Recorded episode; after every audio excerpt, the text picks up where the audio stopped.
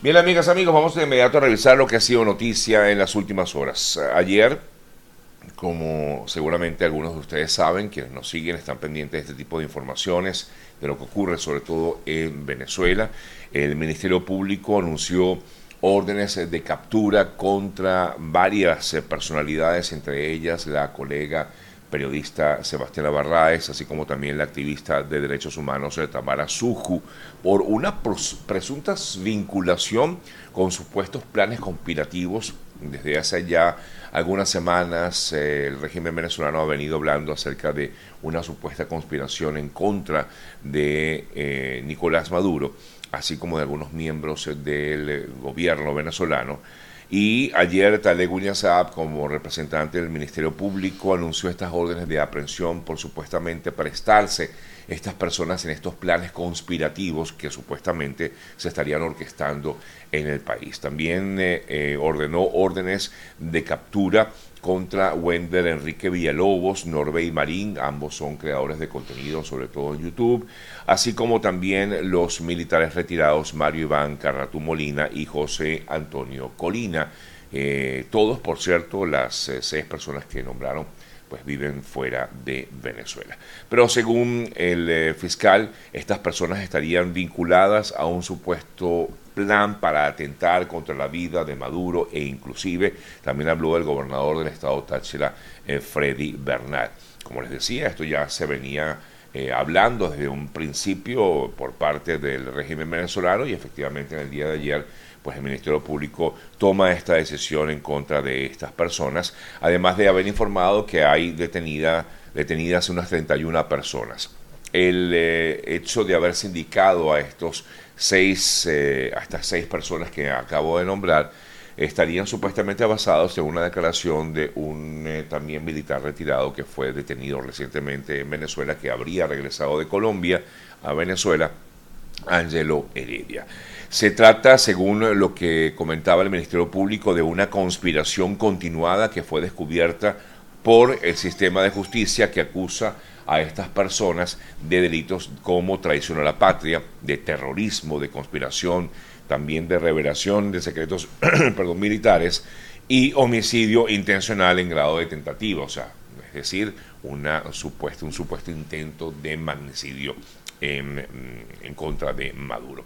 Anunció también eh, eh, Tarek William Saab que habrá nuevas detenciones y que en los próximos días pues habrá información al respecto. Eh, por supuesto, cada una de las personas eh, que han sido sindicadas por el Ministerio Público dieron sus comentarios, hicieron comentarios al respecto y se deslindaron de cualquier tipo de plan conspirativo, entre ellas de Tamara Suju, quien es, como sabemos, activista de derechos humanos y desde hace ya un tiempo ha venido haciendo denuncias fuertes en contra del régimen venezolano. Y según eh, lo que ella explicaba en el día de ayer, ella decía que esto se le o se le acusa por haber sencillamente denunciado la desaparición de Ángelo Heredia, quien hasta el día de ayer eh, fue finalmente eh, admitido o, habría admitido el régimen venezolano que estaba en manos de la justicia venezolana. Por otro lado, también la colega Sebastiana Barraez se dice que por supuesto jamás en su vida ha apostado a un acto violento y menos un magnicidio como es lo que se le está en este caso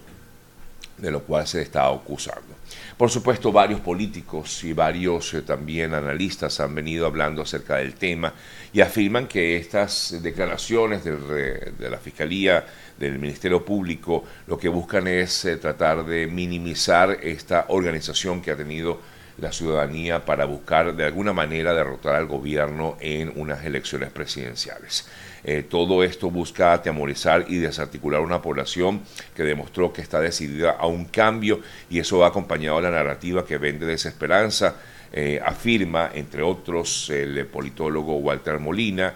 quien dio declaraciones a algunos medios en Venezuela. Otro que también habló sobre el tema fue el secretario general de la OEA, Luis Almagro, quien acusa, o mejor dicho, afirma que esta acusación de la Fiscalía contra estas personas es sencillamente una demostración de que están tratando de callar a quienes denuncian, a quienes hablan de lo que realmente ocurre en el país y de quienes visibilizan detenciones y desapariciones forzadas, esto refiriendo básicamente o refiriéndose básicamente al trabajo que ha venido realizando Tamara Suku desde el exterior.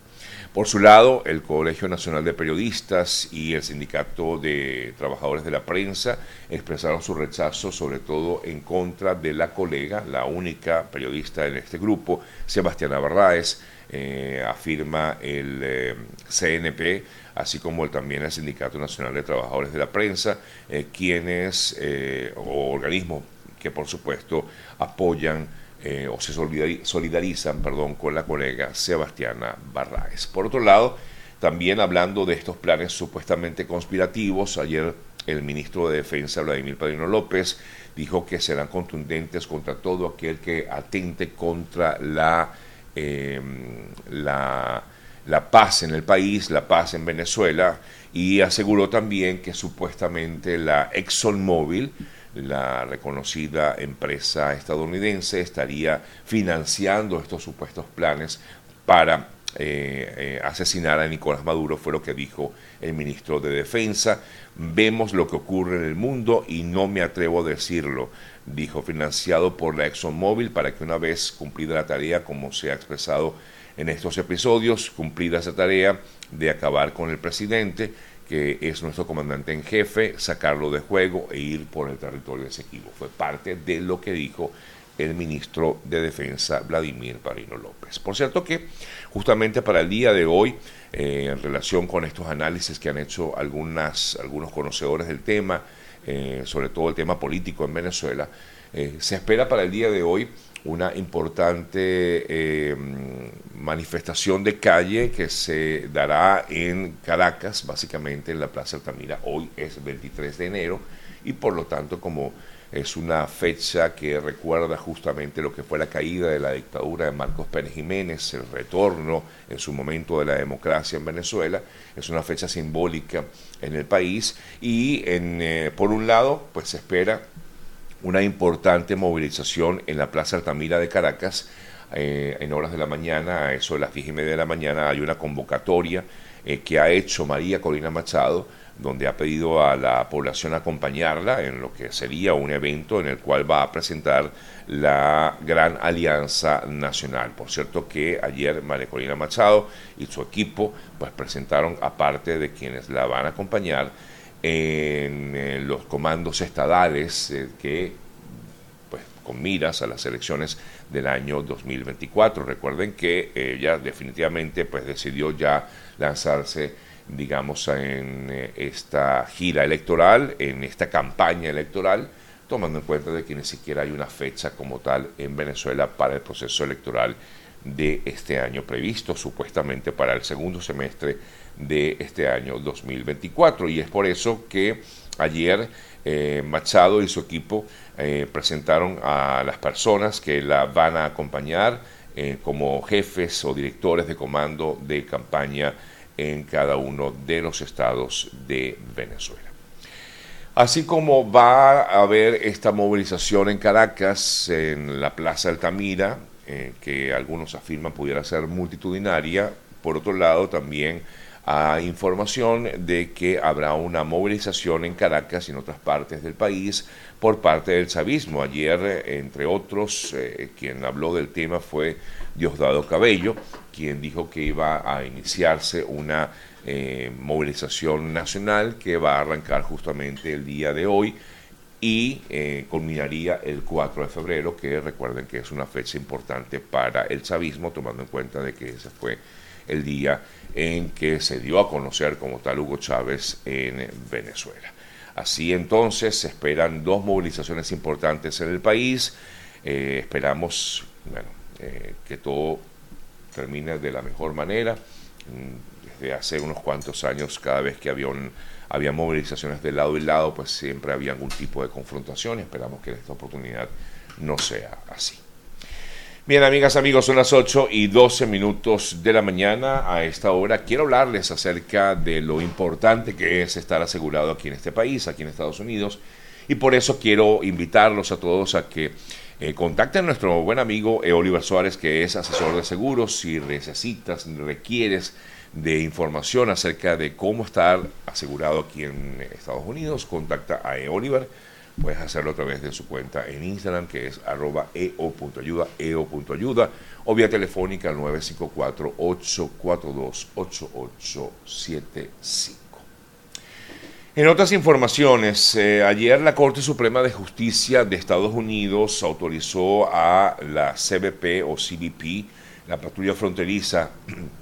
a retirar el alambre de púas que había sido colocado en la frontera, en el río Bravo específicamente, en la frontera entre eh, México y Estados Unidos, que había sido colocada por el gobierno o la gobernación del estado de Texas. Esta decisión representa para algunos, lo ven así, una victoria para la administración Biden, que tiene una disputa constante con el gobernador Abbott, gobernador republicano, que se ha manifestado siempre en contra de las políticas migratorias del gobierno de Joe Biden. En parte esto ocurre sobre todo luego de que tres personas fallecieran recientemente ahogadas en una sección del río Grande eh, y a la cual esta sección del Río Grande no tienen acceso los agentes federales, es decir, los agentes del gobierno del presidente Biden. No tienen acceso porque los funcionarios estatales, los funcionarios de la gobernación de eh, Texas han bloqueado ese acceso a los funcionarios federales. A raíz de esto y con una serie de Em, de apelaciones que hizo el gobierno del presidente Biden, pues llevó a la intervención de la Corte Suprema de Justicia que finalmente toma esta decisión de, de eliminar, de retirar estos alambres de púa. Eh, colocados en la frontera. El gobernador Abbott, el gobernador de Texas, reaccionó y dijo que iba a seguir luchando por la por defender la propiedad del Estado y también por su autoridad para asegurar la frontera. El gobierno de Biden, dijo textual, ha cortado repetidamente el alambre de, que Texas ha instalado para detener los cruces ilegales, lo que abre las compuertas a los migrantes. Y por ello es que se estima eh, y están pendientes de esto justamente el gobierno o la gobernación del estado de Texas de lo que pudiera ser una nueva una nueva ola de entrada de personas en, por la frontera eh, con México.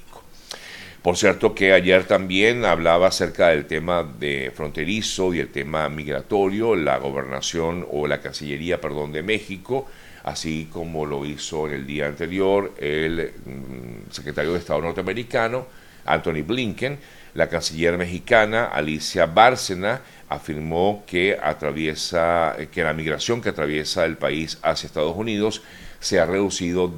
a la mitad desde el mes de diciembre, un hecho que la Casa Blanca pues ha reconocido, como ya les decía, en una reunión realizada el fin de semana entre Blinken y autoridades mexicanas.